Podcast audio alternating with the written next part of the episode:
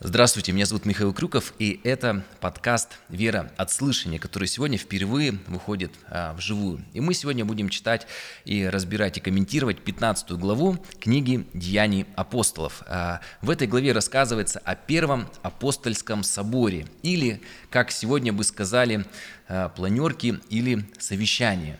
Немного предыстории. Павел, а, Павел в своем первом миссионерском путешествии по Малой Азии с братьями проповедовал в разных городах, селах и маленьких деревушках слово, начиная обычно с синагог, а, так как мы уже говорили, что там все мужчины могли говорить слово а приоритет имели те, кто пришел со Святой Земли, с Иерусалима.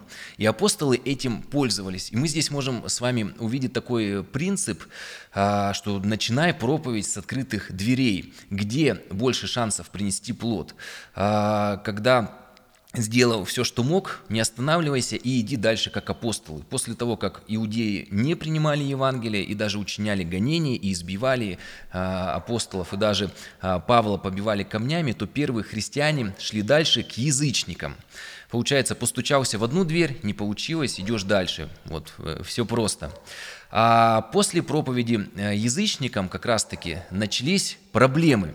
Что делать э, с этими самыми язычниками. А, ведь апостолы были выходцами из посвященных иудеев, обрезанными, исполнители ритуальной части закона. Надо ли было обрезывать язычников? Нужно ли было ходить на праздники в Иерусалим три раза в год мужчинам, посещать синагоги, а, есть только кошерное? И переделывать вообще свой весь языческий рацион питания, что делать э, с, со всеми свинками, которые были. И в этой главе мы видим, как эта проблема становится конфликтом.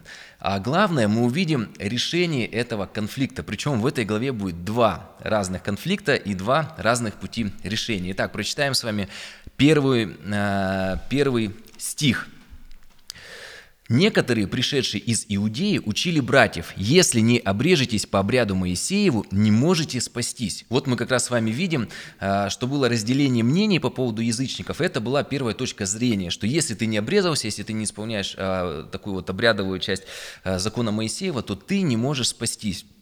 Второй стих. «Когда же произошло разногласие и немалое состязание», ну здесь так красиво говорится в синодальном переводе, мы понимаем, произошел конфликт серьезный э, у Павла и Варнавы с этими э, людьми, то положили Павлу и Варнаве и некоторым другим из них отправиться по всему делу к апостолам и пресвитерам в Иерусалим.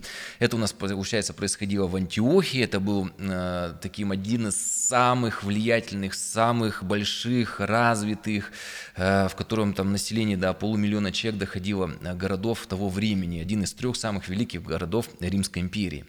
И э, Почему э, Павел с Варнавой были против и почему они в этот конфликт ввязались? Потому что часто бывает, как мы знаем, говорят, баба Яга всегда против. Но дело было не в том, что они были, ну, дело в принципе, просто так они решили поконфликтовать. Вопрос был очень серьезный. Спасает ли а, только Христос или Христос плюс иудаизм с его ритуальной частью, законом и обрезанием? И это важно. И Павел эту тему в дальнейшем в посланиях будет отстаивать и много об этом писать.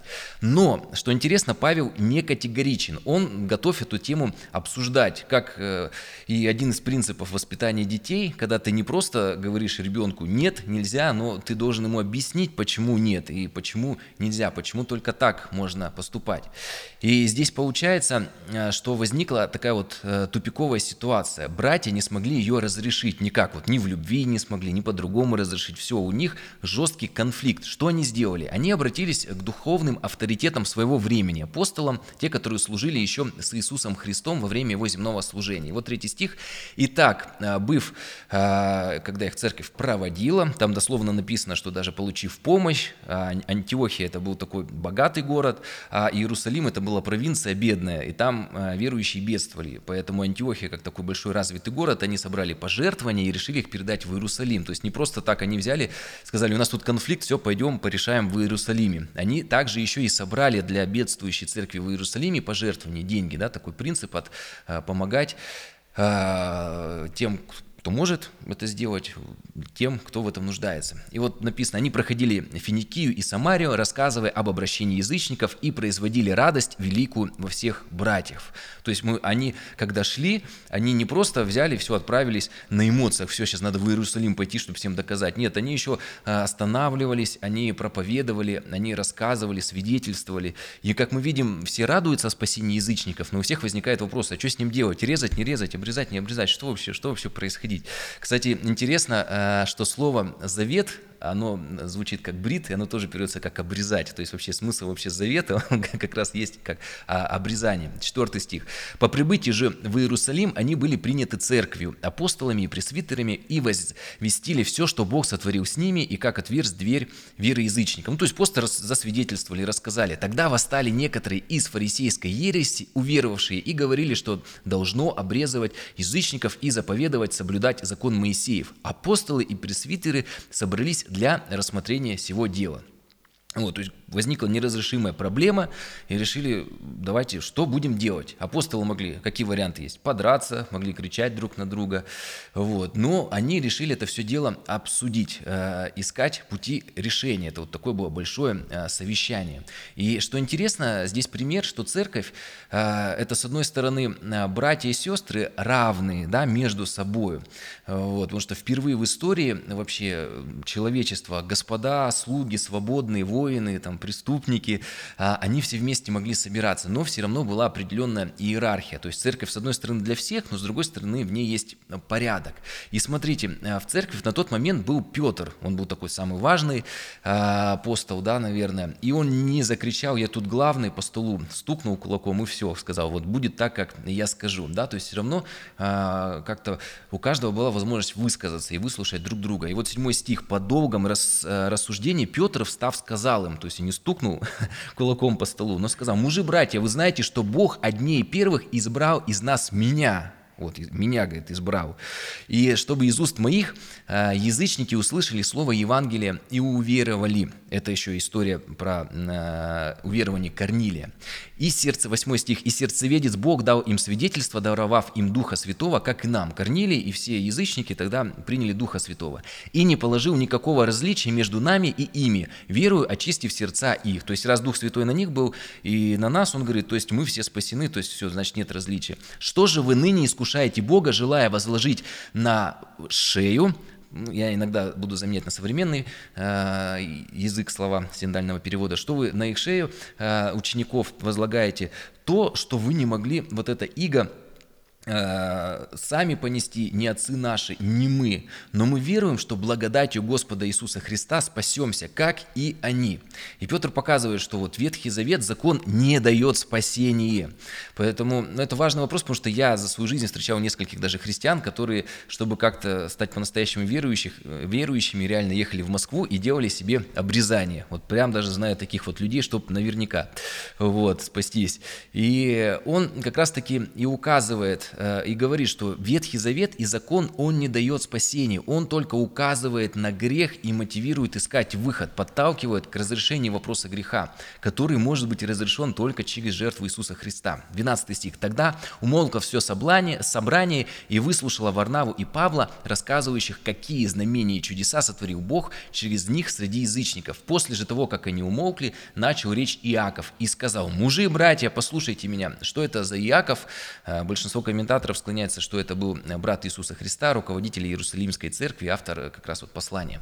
Симон, из, и он говорит, э, Иаков, Симон нам сказал, как Бог первоначально презрел на язычников, чтобы составить из них народ во имя свое. И сим, согласно слова пророков, как написано. И вот здесь вот он цитирует пророка Амоса, 9 главу, это еще Ветхий Завет, пророчество, которое должно было исполниться. И вот как раз оно уже исполнилось. И он говорит, потом обращусь и воссоздам скинию Давидова, падшую, и то, что в ней разрушено, воссоздам и исправлю ее, чтобы взыскали Господа прочие человеки и все народы, между которыми возвестится имя мое, говорит Господь, творящий все сие. То есть, э, по-простому, о чем это пророчество? То есть, Бог обещает восстановить падший дом Давида, то есть Божий народ. Мы видим к тому моменту, что уже было разложение, цари были даже не из колена Иудина, первосвященники были те, которые даже и не верили, э, что есть загробный, загробный мир, потому что садукеи даже не верили в воскресение. Вот.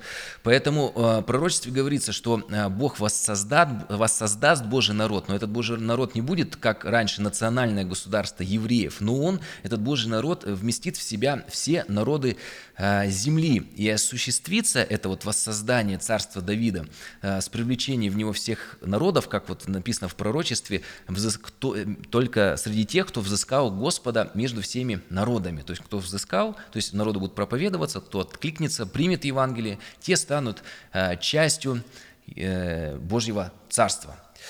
Вот. И вот мы как раз с вами подошли к той части речи Иакова, которая ляжет в основу решения, а, которое вот примет вот совет апостолов, такое собрание и пресвитеров по поводу вопроса язычников в церкви. Что делать с язычниками в церкви, что делать? Нужно их обрезывать, нужно их заставлять три раза в год там, на праздники ходить. И вот 18 стих. «Ведомы Богу от вечности все дела Его. Посему я полагаю не затруднять обращающихся Богу из язычников». А язычники в основном это все мы, кто вот в принципе здесь присутствует, то есть не так много евреев, с еврейской кровью, то есть это, в принципе, слово, которое ко всем нам обращено. А он говорит, я полагаю, не затруднять обращающихся Богу из, из язычников, а написать им, чтобы они воздерживались от скверного, от оскверненного идолами, от блуда, удавленины и крови, и чтобы не делали другим того, чего не хотят себе. Ибо закон Моисеев от древних родов по всем городам имеет проповедующих его и читает в синагогах каждую субботу. И что здесь интересно, что единственная вещь, которая из ритуальной части остается, это только про кровь. И отсылка это идет к бытие. В бытие написано, что а, в крови жизнь, в крови жизнь. И это на самом деле такая сложная тема. Кто заинтересуется, может это внимательно изучить, ей даже можно целый отдельный выпуск посвятить. Вот. Единственное, мы обозначаем, что из ритуальной части только остался вопрос вот э, с кровью. Вот такое единственное требование для исполнения. Вот. И только э, вот эти вот минимальные требования, ничего э, более. То есть не, не нужно было никаких ритуалов соблюдать. Вот. Конечно, с одной оговоркой, что это начало пути любого новообращенного, потому что далее в Писании написано, Павел дальше пишет, что дела плоти известны, там говорится про ссоры, гнев, пьянство, и говорится, что так, таковы Царство Божьего не наследуют. И Иисус Христос до этого говорил, что сказано древними не убивай, а я говорю даже не вздумай гневаться. То есть здесь говорится о таком как бы старте, о таком легком вхождении э, в Божий народ. Вот, поэтому возрастание очень важно. Далее, и это как бы некоторая база, чтобы новообращенного уже считать за брата. То есть не блудит, вот, там, идолопоклонником не является, значит, ты мой брат, все нормально, да, он всю Библию не прочитал, там, каждый день не молится, может, еще что-то, то есть он как-то еще ищет, ему требуется наставничество, то есть, ну, ты уже считаешь, если он принял Иисуса как Господа и Спасителя, это твой брат или твоя э, сестра. Павел пишет, как бы, э, э, здесь мы видим, ну, в другом месте Павел пишет о молоке и твердой пище, вот, поэтому нельзя с новообращенным обращенного сразу же требовать плод святости. В Библии написано, что плод у вас есть святость. Плод на то и плод, что он появляется со временем. Сначала нужно копать, посадить, поливать, и потом уже появляется плод, этот э, святость. Вот, поэтому эти заповеди – это отправная точка, но не конечная цель. Конечная цель – это, как написано в Библии, это подражание Иисусу Христу, и цель их – преображение в образ Иисуса Христа. Как Павел написал, подражайте мне, как я Христу. И как Христос сказал, будьте совершенны, как Отец ваш Небесный. 22 стих. Тогда апостолы и пресвитеры со всей церковью рассудили, избрав из среды себя мужей, послать их в Антиохию с Павлом и Варнавой, вот это вот самый, один из самых влиятельных городов э, того мира, как сегодня, может быть, там Лондон, Нью-Йорк или Москва, вот, э, именно кого они послали э, с Павлом и Варнаву? Иуду, э, прозванного Варсаву, и Силу, мужей начальствующих между братьями, написав и вручив им следующее. Апостолы, пресвитеры и братья, находящимся в Антиохии, Сирии и Киликии, братьям из язычников радоваться. Далее, по елику, кто-то как-то сказал по телеку, ну, это такое старое слово, оно обозначает так как, потому что мы услышали, что некоторые вышедшие от нас смутили вас своими речами и поколебали ваши души, говоря, что должно обрезываться и соблюдать закон, чего мы им не поручали, то мы, собравшись единодушно, рассудили, провели такое совещание, планерку или все, такой первый апостольский собор, избрав мужей, послать их к вам с возлюбленным нашим Варнавой и Павлом, человеками, предавшими души свои за имя Господа нашего Иисуса Христа. Итак, мы послали Иуду и Силу, которые изнеснят вам тоже и словесно. И вот далее из 28 стиха, это как бы утвержденное, то есть прошло совещание или там собор, как говорится, собрание, и вот то, что они утвердили. «Ибо угодно Духу Святого и нам не возлагать, то есть обременять на вас, на язычников, никакого бремени более, кроме всего необходимого. Итак, воздерживаться от идола жертвенного и крови, удавленины и блуда, и не делать другим того, чего себе не хотите. Соблюдая сие, хорошо сделайте, будьте здравы, ну, будьте здоровы. Поэтому Здесь такой простой пример. Если вас кто-то спросит, а как, э, вот кто-то, который вообще никогда в церковь не ходил, а что мне делать, чтобы стать верующим? И ты говоришь, ну как, э, в общем, воздерживайся от идола жертвенного, то есть вот это всякие магия, гадания, все прочего. Э, вот, кровь, пожалуйста, не пей, хотя не знаю, кто сейчас кровь пьет. вот даже гематоген, в нем уже крови-то не содержится. И не делай другим того, чего не хочешь себе. Но здесь на самом деле отсылка идется тоже к одному из великих раввинов, который сказал, что весь закон и пророки заключается в том, что возлюби ближнего как самого себя. Иисус тоже его цитировал. Поэтому вот, вот это вот основное. Это соблюдаешь, все хорошо. То есть это такая отправная точка, с которой уже можно стартовать. 30 стих. «Итак, отправленные пришли в Антиохию, собрав людей, вручили письмо». Ну, сегодня бы скинули бы ссылку на YouTube или какой-нибудь Google документ. Вот 31 стих. «Они же, прочитав, возрадовались о сем наставлении. Иуда и Сила, будучи также пророками, обильным словом преподали наставление братьям и утвердили их. Пробыв там некоторое время они с миром отпущены были братьям к апостолам, то есть назад в Иерусалим. Но Силе рассудилось остаться там, а Иуда возвратился в Иерусалим. Ну, то есть, видим, происходят некоторые там движения, кто-то переехал в Антиохию из провинции, ну, с другой стороны, Святой Земли, кто-то наоборот. Вот, Павел уже и Варнава жили в Антиохии, учая благовествуя вместе с другими многими слово Господне.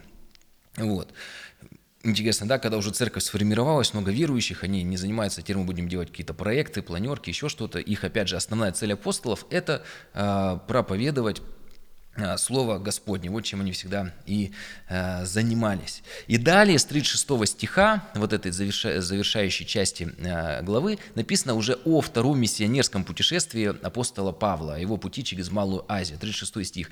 «По некотором времени Павел сказал Варнаве», вот второй, начало второго конфликта, «Пойдем опять посетим братьев наших по всем городам, в которых мы проповедовали Слово Господне, как они живут». И здесь интересный момент, то есть он уже проповедовал в первом миссионерском путешествии, и он не просто проповедовал и их оставил, все, давайте там сами как-нибудь разберетесь. Нет, у него есть чувство ответственности, и это вот принцип, который положили апостолы, что они навещали церкви, навещали новообращенных, поддерживали тех, кто недавно принял Иисуса Христа. То есть такое вот э, ученичество, оно вот важно, что Павел, и в третье его миссионерское путешествие также будет по этой Малой Азии, ну, второе, третье, там еще плюс Греция добавится, то есть он каждый раз новые церкви насаждал, а второй, третий раз также э, и писал э, послание к тем церквям, которым, где он уже проповедовал. 37 стих, вот, второй конфликт, завершение главы. Варнава хотел взять с собой Иоанна, называемого Марка, тот самый евангелист. А, вот, мы про этот момент читали, когда он от них отстал и уплыл в Иерусалим. Но Павел э, полагал не брать отставшего от них в Памфилии и не шедшего с ними на дело, на которое они были посланы. Вот, то есть один раз с ними поехал, подписался, говорит, я с вами поеду, втроем все сделаем, будет все хорошо. Они приехали, на него рассчитывали, а он сказал, что-то, извините, что-то не думал, что будет все так сложно, и вообще отправился в Иерусалим. И они говорят, мы вдвоем, ну, то есть у них же, наверное, было все распределено, как вот они будут проповедовать какие-то бытовые вещи, и он от них отвалился в самом начале, и им, я думаю, было очень тяжело, очень непросто, что когда у вас команда из трех человек, и один вас в самом, в самом начале пути э, откалывается, конечно, было им непросто. 39 стих, и когда э, Варнава сказал Павлу, а давай его второй раз возьмем, в этот раз точно он никуда не уедет, 39 стих, отсюда произошло огорчение, так что они разлучились друг с другом. И Варнава, взяв Марка, отплыл в Кипр. Здесь есть разные современные переводы, я вот один из них прочитаю. Там этот стих так звучит. «Разногласие по этому поводу было настолько острым, что им пришлось расстаться. То есть, ну, конфликт был просто на максимуме, на каком только возможно. И Варнава с Марком уплыл на Кипр. Вот. 40 стих. «А Павел, избрав себе силу, отправился, быв поручен братьям благодати Божией, и проходил Сирию, Киликию, утверждая церковь». Ну, это уже второе э, путешествие. Вот у нас 15 глава закончилась. Второй конфликт э, в конце. Немножко про него поговорим.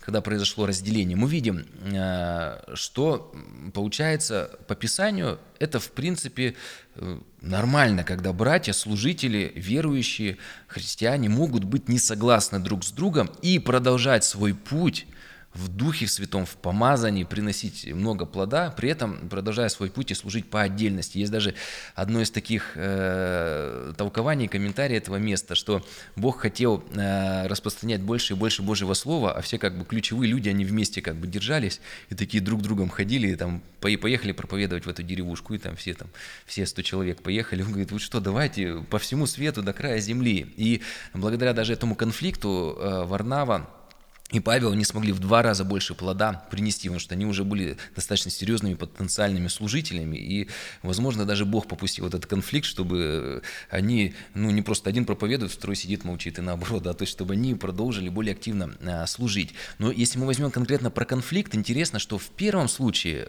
когда был собор собрания а, апостолов, они смогли договориться. А здесь они не смогли договориться и разошлись. И это важно, потому что, с одной стороны, мы видим в Писании принцип единства, чтобы смиряться, друг друга поддерживать. Но если Дух Святой побуждает идти другим путем, конечно, здесь э, ну, надо сделать такую небольшую ремарку, другим путем, не из-за плоти, не из-за греха, не из-за компромисса со грехом, не по какой-то человеческой мудрости э, или из-за страха. Но если Дух Святой побуждает, то это нормально. Мы видим, что уже в ранней церкви не было такого сектантского духа, что все думают и делают как один. Была свобода. Они могли пробовать идти другим путем и отстаивать свою точку зрения. И даже если Павел и не взял Марка, что интересно, то в дальнейшем они еще послужат вместе. Здесь они разошлись, но они еще сойдутся. Даже если а, не согласны они сейчас, а, конфликт невозможно а, разрешить, да, они разошлись. Но потом проходит время, как говорится, время лечит, и они нашли силы, чтобы примириться друг с другом, простить друг друга. Ну, вот такая вот жизнь, это вот жизнь. И Писание нам показывает, что это по-настоящему все было так. У них были и конфликты, и были примирения. И Закончу я такой знаменитой фразой одного служителя по поводу авторства.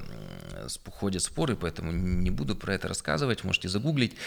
А, такое высказывание. В главном единство, во второстепенном разномыслии, во всем любовь. Это не значит, что все должны э, смиряться во всем или наоборот, все должны постоянно про противостоять, такая вот баба Яга всегда против. Нормально идти своим путем и нормально иметь смелость благословлять и отпускать, позволять другому идти своим путем.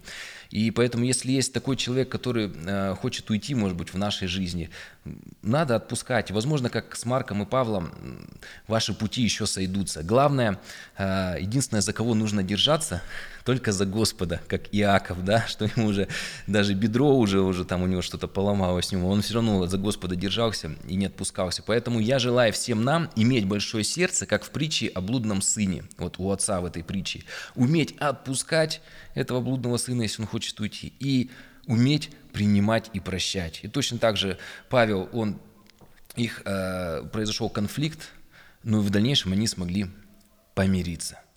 Поэтому пусть это вот эти примеры, два конфликта, они также, это слово станет э, плотью в нашей жизни. Благословений.